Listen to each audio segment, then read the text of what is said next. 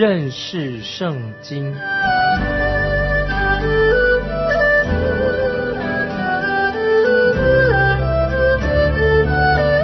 认识上帝的话，把上帝的话带到全世界。本节目是由认识圣经机构和环球广播电台联合制作，欢迎收听。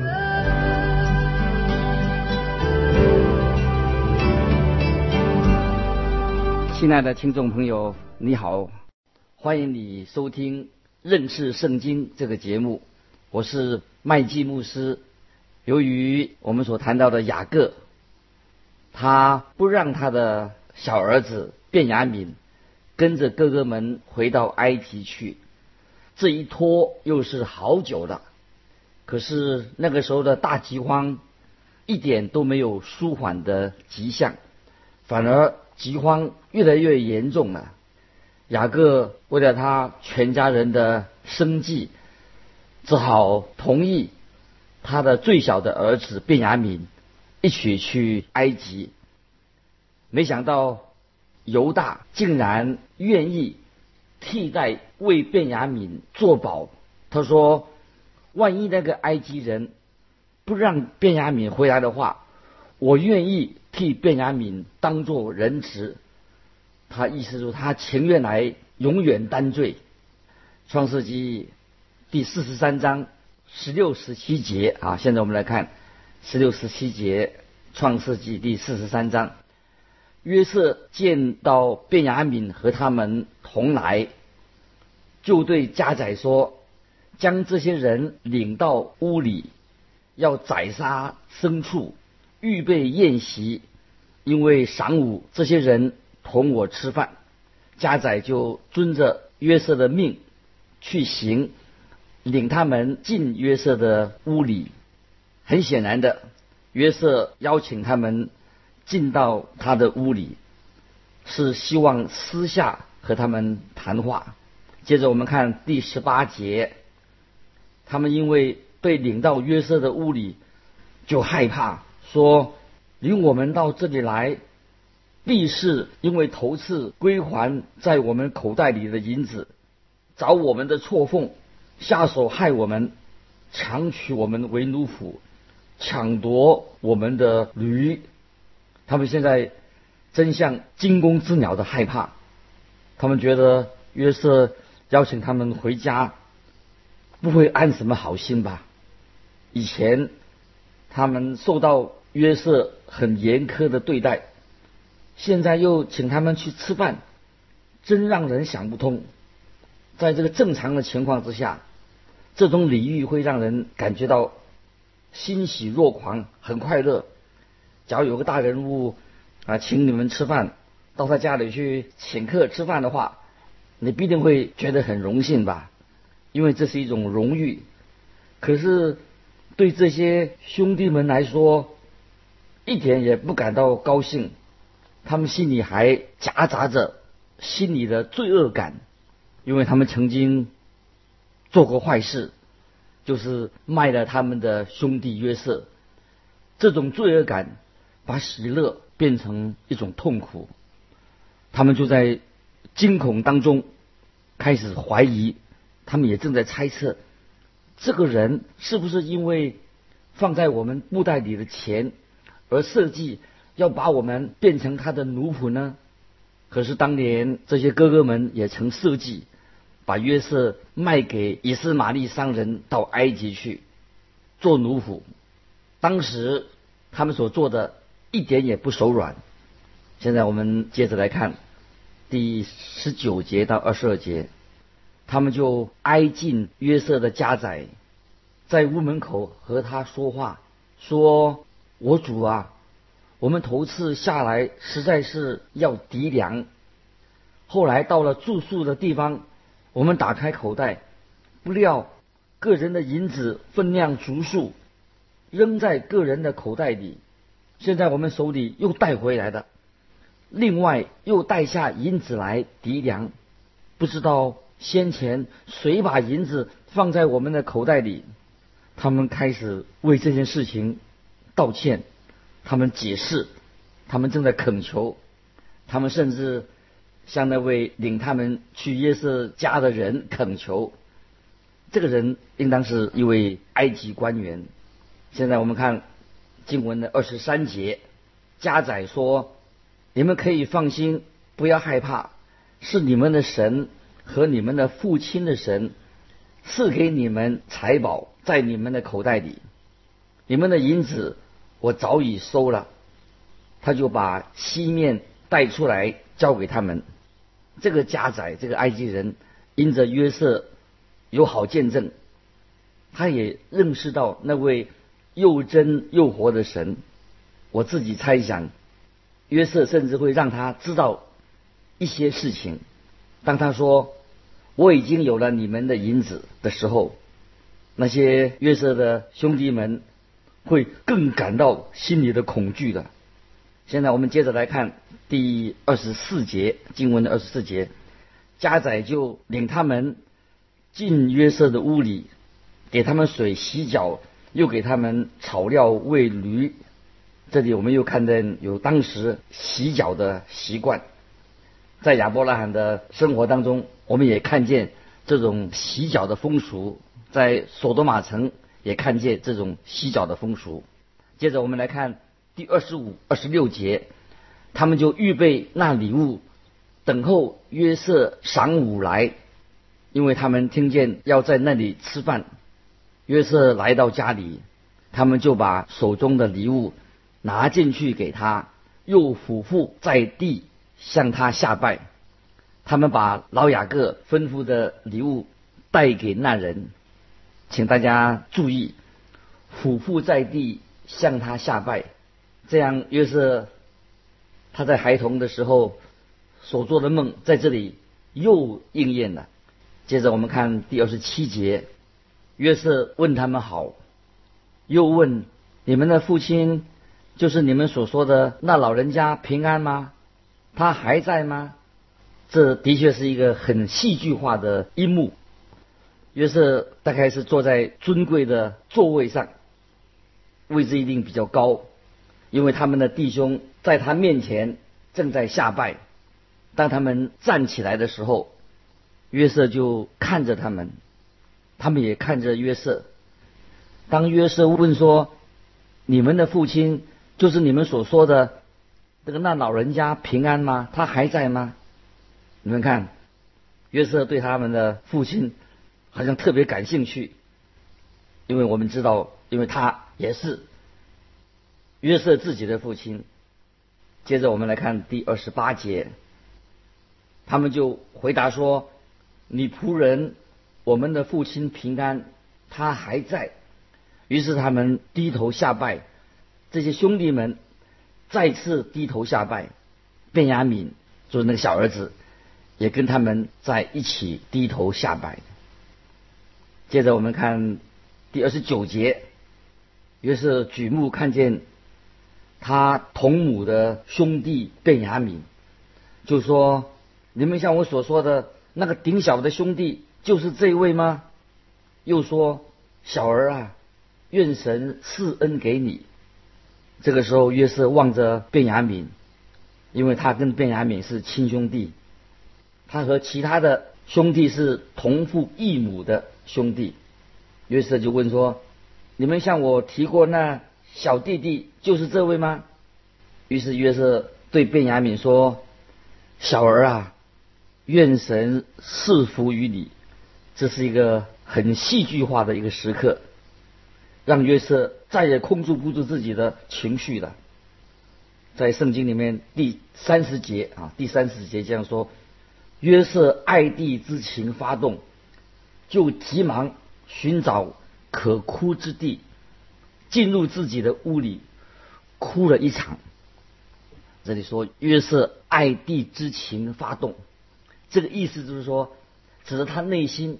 深深的很激动，激动的不得了，他就马上离开，跑到自己的房间里面去痛哭，因为他已经有二十二年没有见到过自己的亲兄弟，就是这个卞雅敏，于是他自己已经四十岁了，卞雅敏已经成为一个年轻人了。接着我们来看第三十一节，他洗了脸出来，勉强隐忍，吩咐人摆饭。这是一幅令我们很感动、非常美妙的一个图画。这里反映出某些事情将要发生的。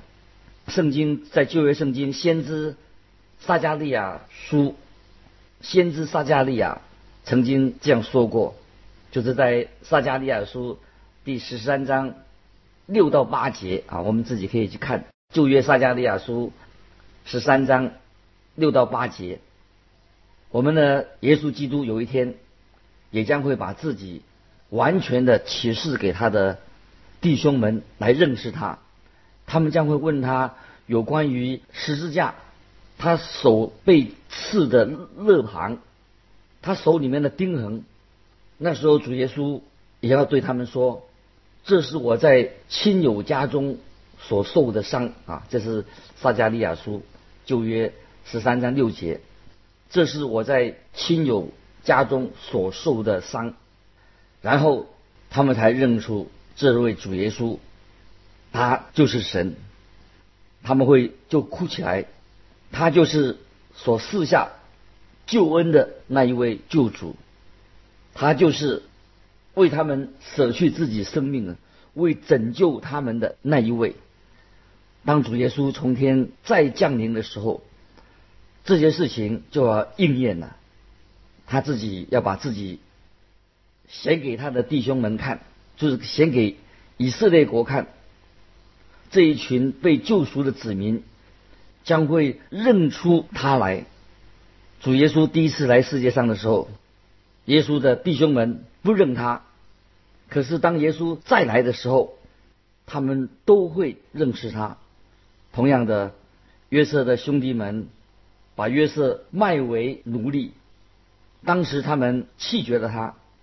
现在他们要和他的兄弟约瑟互相相认了。有一天，主耶稣基督也要做同样的事情。亲爱的听众朋友，我们要小心那些反犹太主义的论点。无论是以色列国，他们是怎样的眼瞎，不管他们今天做了什么事情，就算他们是都是非常不可爱，可是他们仍然是我们救主耶稣的兄弟们。有一天，主耶稣要亲自向他们显现，这是他们家族之间的事情，我们最好不要去管他们的闲事。真正的基督徒绝对不可以从事反对犹太主义的这些行动。我们这里看到约瑟在自己的房间里面哭过以后，他把他的情绪已经控制好了，然后洗过脸，就回到他。弟兄那里，他说：“我们吃饭吧。”啊，接着我们看啊第三十二节经文的三十二节，他们就为约瑟单摆了一席，为那些人又摆了一席，也为约瑟同吃饭的埃及人另摆了一席，因为埃及人不可和希伯来人一同吃饭，那原是埃及人所厌恶的，在。这一餐饭饭当中有几点事情啊，让这些兄弟们感觉到非常的恐惧。第一，约瑟没有和埃及人坐在一起吃饭，埃及人他们自己坐在一起，约瑟没有跟他们同坐。兄弟们可能以为这纯粹是因为约瑟是这里的长官的缘故。可是现在又出现了一另外一件事情，我们看经文第三十三节，约瑟使众弟兄在他面前排列坐席，都按着长幼的次序，众兄弟就彼此诧异。我们看到约瑟安排的他们的座位，把他们所有的弟兄们按着他们的年龄。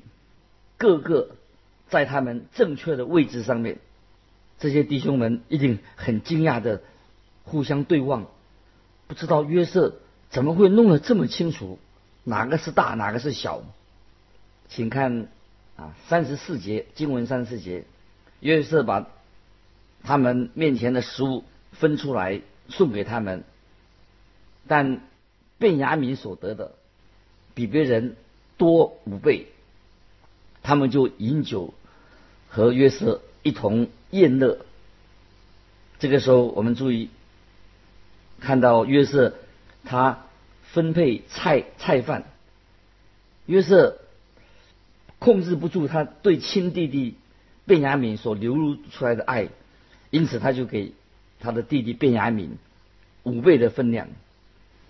圣经说，他们就一起饮酒，和约瑟一同宴乐，这是一件非常光彩美妙的事情。当约瑟终于和弟兄们相认了，这是多么美好的一天！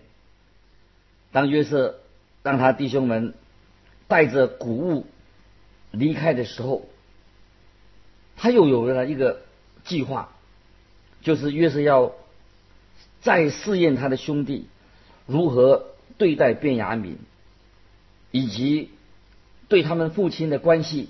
和感情到底是怎么样？记得他们曾经把约瑟卖为奴仆，现在他们是否真正有改变呢？他们会不会让卞雅敏去做奴仆来救他们自己呢？约瑟还没有向他们显露他自己的身份之前，他需要得到一个满意的答案。他们会不会让卞雅敏去做奴仆来救他们自己？所以约瑟要确定这些兄弟们会不会再重复他们以前所做过的恶的事情、坏事。这个时候，当中的兄弟当中的犹大成了他们兄弟当中的代言人，并且显出这个人他的为人非常的高贵。犹大愿意。代替卞雅敏，为卞雅敏做了一番很出色的陈情。这个是在圣经中也是很令人感动的一段的经文。接着我们来看《创世纪》四十四章一到五节，《创世纪》四十四章一到五节，约瑟吩咐家宰说：“把粮食装满了这些人的口袋，尽着他们的。”驴所能驮的，又把个人的银子放在个人的口袋里，并将我的银杯和那少年人敌粮的银子一同装在他的口袋里。家仔就照约瑟所说的话行了。天一亮，就打发那些人带着炉走了。他们走出城门。走了不远，约瑟对家仔说：“起来追那些人，追上了就对他们说：‘你们为什么以恶报善呢？这不是我主人饮酒的杯吗？岂不是他占卜用的吗？你们这样行是作恶了。’约瑟放他们回家，他们出发的时候心想。”事情大概已经很顺利的，他们不晓得在卞雅敏他们弟弟的口袋里面有一个杯子。当约瑟的家仔奉命追赶过来的时候，他们还没有走远就被追上了。他们被一群军队追上，并且指控他们拿了约瑟的杯子。现在我们来看。啊，四十四章的第六、第七节，《创世纪》四十四章六到七节，加宰追上他们，将这些话对他们说了。他们回答说：“我主为什么说这样的话呢？你仆人断不能做这样的事。”这里我们啊，请注意啊，加宰说：“约瑟把杯子当做占卜用的。”我们是否记得约瑟？他是一位先知，他可以说预言、预测将来。这是由于他曾替善长纠正和法老解梦，他可能也是用他这个杯子，这可能是他当时所用的用具。我们必须要明白，先知的恩赐是神所给的，所以我们可以说，还没有圣经启示之前，就有这种所谓这种先知的恩赐。我们现在。就不需要用一个杯子哦，杯子里面的茶叶来看看我们的运气好不好，也不需要看什么星座来测我们的运气，这个全是都是很无聊的无稽之谈。今天还有不少的人靠这些东西来算命，这是反映出呃人的灵性上的一种无知，实在是很可悲的。我们基督徒千万不能够用这些事情。约瑟他有神给他的先知的恩赐，那个恩赐不是在杯子里面，乃是神所给的，他有这个先知的恩赐。接着我们来看第八到第九节，圣经这样说：你看，我们从前在口袋里所见的银子，尚且从迦南地带来还你，我们怎能从你主人家里偷窃金银呢？你仆人中，无论是谁在哪里搜出来，就叫他死。我们也做我主的奴仆。他们这些兄弟们很肯定，没有人有那个杯子，就那占卜的杯子。接着我们来看第十经文的第十节到十二节，家仔说：“现在就照你们的话行吧，在谁那里搜出来？”谁就做我的奴仆，其余的都没有罪。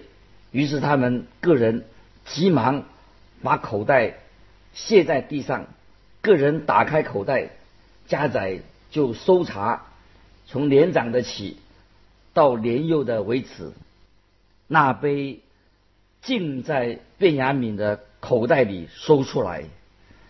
哦，这个不得了了！当然，这是约瑟。吩咐他家宅把杯子放进卞雅敏的口袋里的。接着我们看第十三节的经文，他们就撕裂衣服，个人把驼子抬在驴上回城里去了。当时的习俗，撕裂衣服就表示非常痛苦的一种表示。他们就一起回到埃及去。没有便雅敏，他们是不能够回家的。他们这个时候再次的俯伏在约瑟面前，这次的他们的心情是很惊惶，非常的忧虑。接着我们来看第十四节、第十五节，犹大和他弟兄们来到约瑟的屋中，约瑟还在那里，他们就在他面前。俯伏于地，约瑟对他们说：“你们做的是什么事呢？你们岂不知像我这样的人必能占卜吗？”这个时候，犹大走到前面去，他显出他的尊贵的个性来。我们记得救主，我们的救主耶稣基督就是从犹大这个支派出来的。他说了一篇很令人感动的一个告白。他完全承认说，他们所犯的罪过，使他们有这样的一个结局。我们注意看第十六节、十七节，犹大说：“我们对我主说什么呢？我们还有什么话可说呢？我们怎能自己表白呢？神已经查出仆人的罪孽了。我们与那在他手中搜出杯来的，都是我主的奴仆。”约瑟说：“我断不能这样做，在谁的手中搜出杯来，谁就做我的奴仆。至于你们，可以平平安安的上你们父亲那里去。”约瑟是要想试验他们对他弟弟的爱。他说：“这是卞雅敏犯的罪，因此卞雅敏必须要留下。”我们曾把他们啊这些哥哥们曾经把约瑟。卖到埃及去成为奴仆，于是约瑟就说：“便让便雅悯留在这里做我的奴仆。他们犯罪的，你们其余的人可以回家。”这一来就把他这些哥哥们就急坏的。他们在出发之前答应过他们的老父亲雅各，一定要把小弟便雅悯带回来。现在出了状况，该怎么办好呢？由于时间的关系啊，我们下次啊再来分享啊以下的这经文啊。如果你对读经有心得，有什么疑问，欢迎你来信来跟我们分享。欢迎你来信寄到环球电台认识圣经麦基牧师收。麦是麦田的麦，基是基督的基，麦基牧师收。再见，愿神祝福你。